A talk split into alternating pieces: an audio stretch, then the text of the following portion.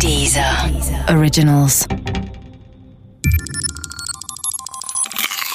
Wissensnacks. Money makes money. Der Matthäus-Effekt. Der Teufel scheißt immer auf den größten Haufen, lautet eine deutsche Redensart. Wer sie verwendet, meint damit oft, dass ein Unglück selten allein kommt. Was ja auch nichts anderes heißt als, wenn die Dinge schief laufen, dann richtig.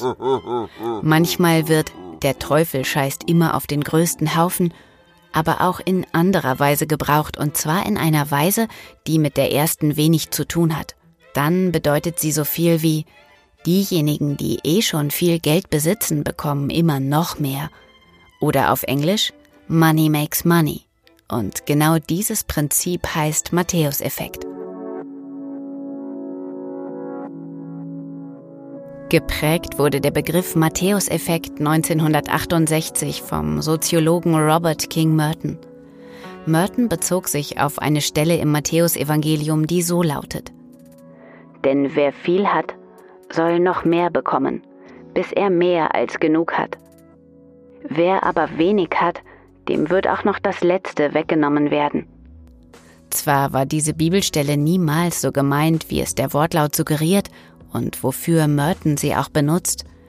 Merton benutzt sie aber trotzdem als Bezeichnung seines recht allgemeinen Prinzips, das besagt, Erfolg ist positiv rückgekoppelt. Merton war auf dem Gebiet der Wissenschaftssoziologie tätig und stellte fest, dass bei gleichen Leistungen oder Entdeckungen berühmte Wissenschaftler mehr Anerkennung erhielten als weniger berühmte.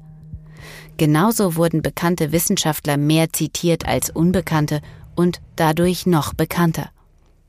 Das liegt auch auf der Hand, da sich unbekannte Wissenschaftler, weil sie unbekannt sind, natürlich schlecht zitieren lassen. Man weiß ja schließlich nichts von ihnen, sonst wären sie ja nicht unbekannt. Was Merton für die Wissenschaftssoziologie formulierte, war die ganz allgemeine Beobachtung, dass viele Phänomene positiv rückgekoppelt sind. Positive Rückkopplung ist ein Phänomen, das sich selbst verstärkt, wenn es einmal da ist. Wer zum Beispiel nur ein wenig Selbstvertrauen hat, dem gelingt eine Sache oftmals. Und daraus zieht er dann noch mehr Selbstvertrauen.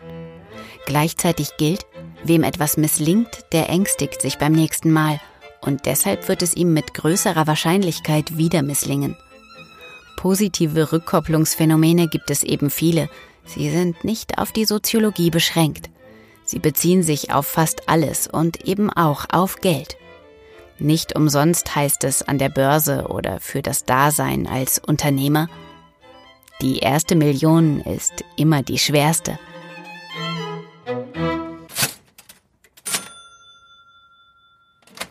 Der Podcast gefällt dir? Höre weitere dieser Originals, Podcasts, Musik und Hörbücher kostenlos auf www.dieser.com.